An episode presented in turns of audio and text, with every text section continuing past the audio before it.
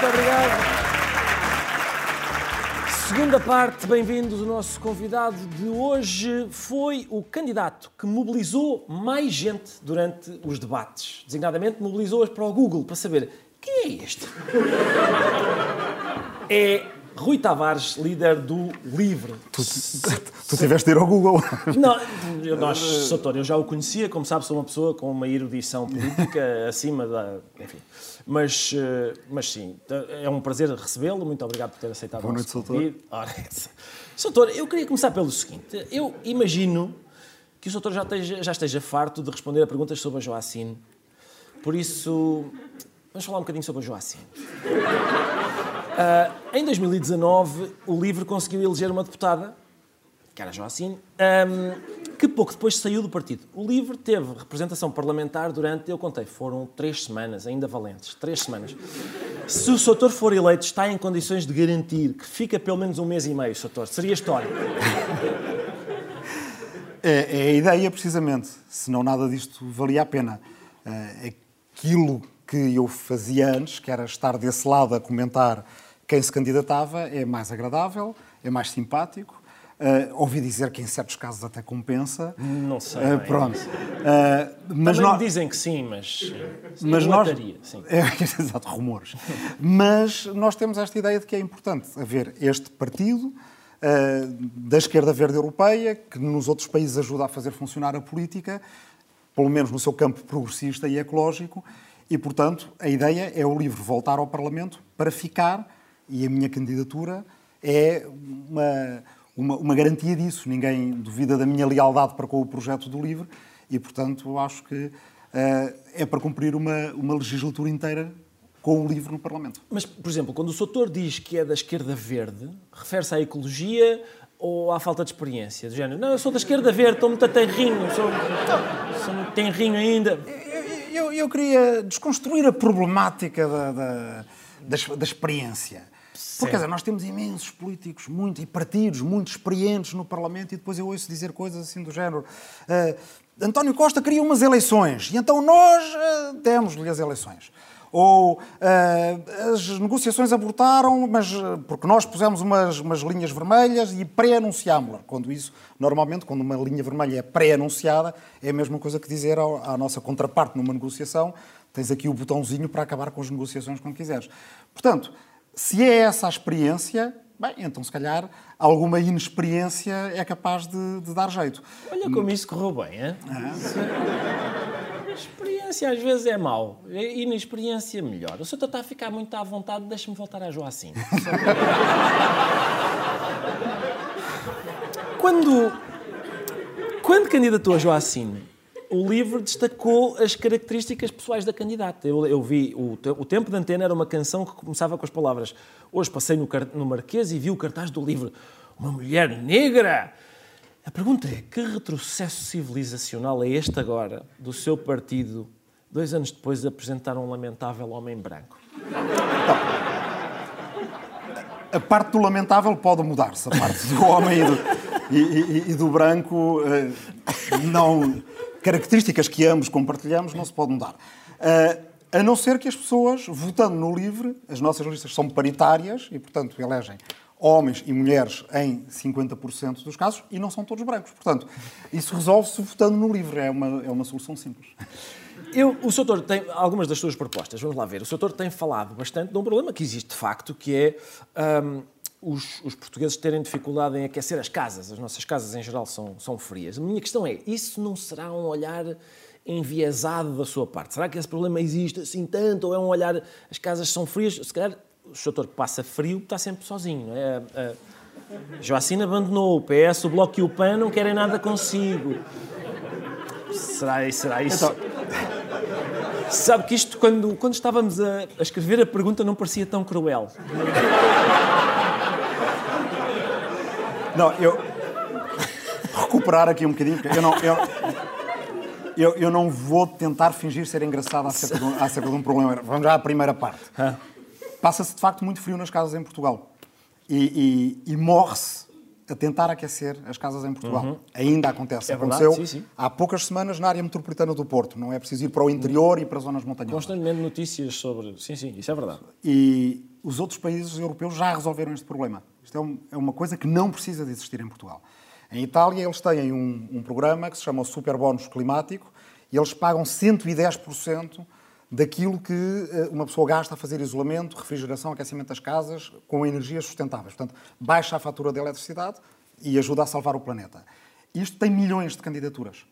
Uh, em Portugal há um programa burocrático em que se devolve 85%, dá sempre aquelas desculpas, o condomínio quer fazer, mas há um condómino que não pode, as pessoas não têm disponibilidade financeira, há um senhor negligente, houve 56 mil candidaturas. Uh, portanto, é mesmo um problema sério e, se resolvido, significa uh, um impacto positivo para o Serviço Nacional de Saúde, porque na, na, altura do inverno, dos picos da gripe, é menos gente doente, as pessoas que trabalham em casa é mais produtividade, as pessoas nas escolas significa estudar, é mais conforto e mais dignidade, uh, e é, ao mesmo tempo, ajudar a salvar o planeta. Portanto, eu não vejo o que é que pode haver de errado em fazermos o mesmo que os outros já fizeram, e, portanto, quando se diz isso num debate uh, ao António Costa, ou à Catarina Martins, ou à Inês Souza Real, basicamente nós não estamos só a falar com eles, nós estamos a falar com milhões de outras pessoas que estão a ouvir aquilo e que estão a dizer, bem, se aqueles chutaram para canto, então talvez a melhor maneira seja, de facto, reforçar o voto em quem tem estas propostas.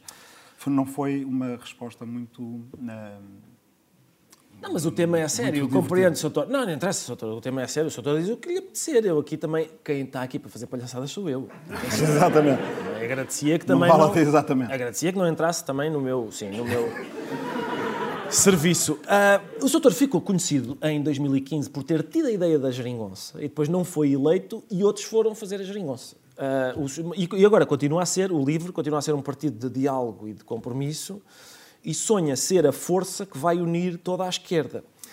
A questão é, uma vez que nós estamos nesta situação de eleições antecipadas, precisamente porque a esquerda não conseguiu entender-se, como é que o Soutor pensa operar esse milagre de que ninguém foi capaz? Ou seja, além de, malta, vamos todos ser amigos, que outras estratégias é que o Soutor tem? Uma, uma estratégia em eleições extremamente rebuscada e inédita. Ganhar votos. É? Uh, nos, nos, jantares de Natal das famílias à esquerda, que não é só o Chicão que tem jantares de Natal de família, há, há, há, há primos de esquerda que uh, dizem não, foi o PS que foi arrogante e queria governar sozinho. E há outros que dizem não, foi o Bloco e o PCP que foram intransigentes. E a, a notícia, a, a novidade que nós temos é podem ter ambos razão. E a maneira certa de mandar a mensagem certa a ambos os lados é votar no livro. Ou seja, é um voto à esquerda que não deixa tudo na mesma, é um voto por uma verdadeira convergência e, portanto, que demonstra ao PS que uh, governar sozinho não é uma boa ideia, portanto, é o voto que nos livra do dilema entre a maioria absoluta e o Bloco Central. Ainda por cima, no, no, no, no Circo de Lisboa, por exemplo, é um voto para quem esteja, tenha transferido votos do PCI e do Bloco e esteja a pensar votar no PS, uh, eh, nós podemos dizer, vocês têm duas hipóteses se forem eleitores de esquerda que é ou votarem para eleger deputados de esquerda ou votarem na lista que tem o Sérgio Sousa Pinto como candidato.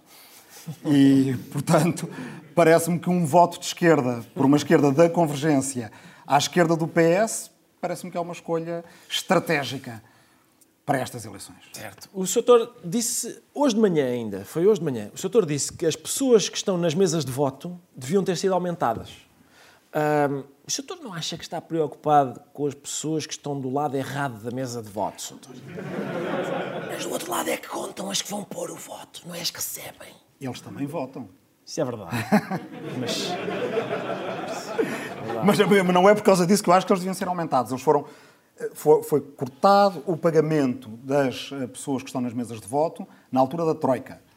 E agora, com muito mais trabalho, porque há voto antecipado, porque é preciso gerir muito mais coisas, continua uh, o corte da época da Troika. E, portanto, acho que a, democracia custa dinheiro, as eleições custam a organizar, aquelas pessoas estão a fazer um serviço cívico para nós todos e deveriam, deveria ter sido uma das coisas que o Parlamento deveria ter feito antes de ser uh, dissolvido, que era quando ainda podia mudar a lei eleitoral. Não é, não é agora, a Constituição não permite. O Artigo seu... 113, número 6. Exatamente, eu sabia. Não, não escusava dizer porque eu... não vale a pena. Uh, o doutor é um defensor do rendimento básico universal, isto é, cada português, independentemente dos seus rendimentos, isto é uma ideia que no estrangeiro está a ser estudada, não é? cada português, independentemente dos seus rendimentos, recebe do Estado uma mensalidade. Segundo contas do Francisco Louçã, seu grande amigo, esta medida. Não é. é esta medida custaria, isto são as contas dele, custaria 104 mil milhões de euros, que é o valor, doutor, de todo o orçamento de Estado. Uh, acha bem a gente gastar tudo nisso e não ficar sem dinheiro nem para uma pastilha elástica? O, o, a ideia do projeto piloto, que é o que o livro propõe da RBI, já teve duas grandes virtudes. A primeira é que é a cura para a pena perpétua. Uhum. Só se falava de prisão perpétua na primeira semana de campanha, depois passou-se a falar de rendimento básico incondicional. A segunda grande virtude é que, pela primeira vez, eu ouço dirigentes do Bloco de Esquerda a dizer mas quanto é que isso custa? Não há dinheiro, não cabe no orçamento. E, portanto, também é outra, é, é outra é, é, um efeito diferido do rendimento básico e condicional. O projeto piloto que o livro propõe, fui ver, o projeto piloto mais caro de RBI eh, que eu fui ver é um de 30 milhões de dólares no Canadá. Portanto, é 100 vezes menos do que o fetiche ideológico da iniciativa liberal com a, eh, a, eh, a, taxa única, portanto, que, segundo a Deloitte, em suspeita de esquerdismo, custaria 3 mil milhões de euros a Portugal e mil vezes menos do que o programa de desprivatizações do Bloco, que António Costa diz que custa 3 mil, 30 mil milhões e Catarina Martins não negou. Portanto, o projeto piloto, que é para nós sabermos como se implementa, como funciona, que passos administrativos temos que fa fazer para uma medida que, de facto, nos próximos 10 a 15 anos, com a automação, com a inteligência artificial e com o seu impacto no mundo do trabalho, o mundo inteiro está a testar, significa 100 vezes menos do que o fetiche ideológico uh, da iniciativa liberal e uh, mil vezes menos que o fetiche ideológico do Bloco de Esquerda, que estão os dois de acordo neste assunto. Portanto, alguma coisa o livro está a fazer bem. Certo. Uh, eu... Diga, diga. Não, não, ia só acrescentar uma coisa. É, em, economia faz-se assim. Testa-se, uh, vê-se como é que funciona e tiram-se conclusões. Quando já se sabe das conclusões antes, o dogma avança antes dos testes e já sabemos as respostas às perguntas todas que fazemos, não é economia, é teologia. E, portanto, às vezes eu tenho a sensação que o Francisco Louçã, como economista, é um bom teólogo. Olha, fica... Fica este beijinho muito querido. Agora, sim senhora. Tem-se falado de uma possível aliança entre PS, Livre e PAN. E as pessoas chamam-lhe eco-geringonça. Isto do eco é porque assim o PS fica de consciência tranquila quando a deitar para o lixo, não é? É. Em primeiro lugar, uma eco-geringonça é qualquer geringonça onde o livro esteja e que responda ao desafio das alterações climáticas com aquilo que chamamos o novo Pacto Verde, que é um plano de investimentos para combater crise ecológica e crise social ao mesmo tempo. Não é restrita a PS, PAN e LIVRE. Quer dizer, quantos mais partidos estiverem na base de apoio de uma eco-geringonça, melhor. E isso vê-se dando força a esta ideia já nestas eleições. Eh, não é uma ideia para, para deitar fora, é uma ideia, como é uma ideia eco, é uma ideia desde já para ser reutilizada pelos eleitores e, se calhar, reciclada, se por acaso tivermos uma maioria de direita, eu tenho a certeza que a seguir vamos falar dela, porque, quer dizer, nestas eleições isto é muito simples.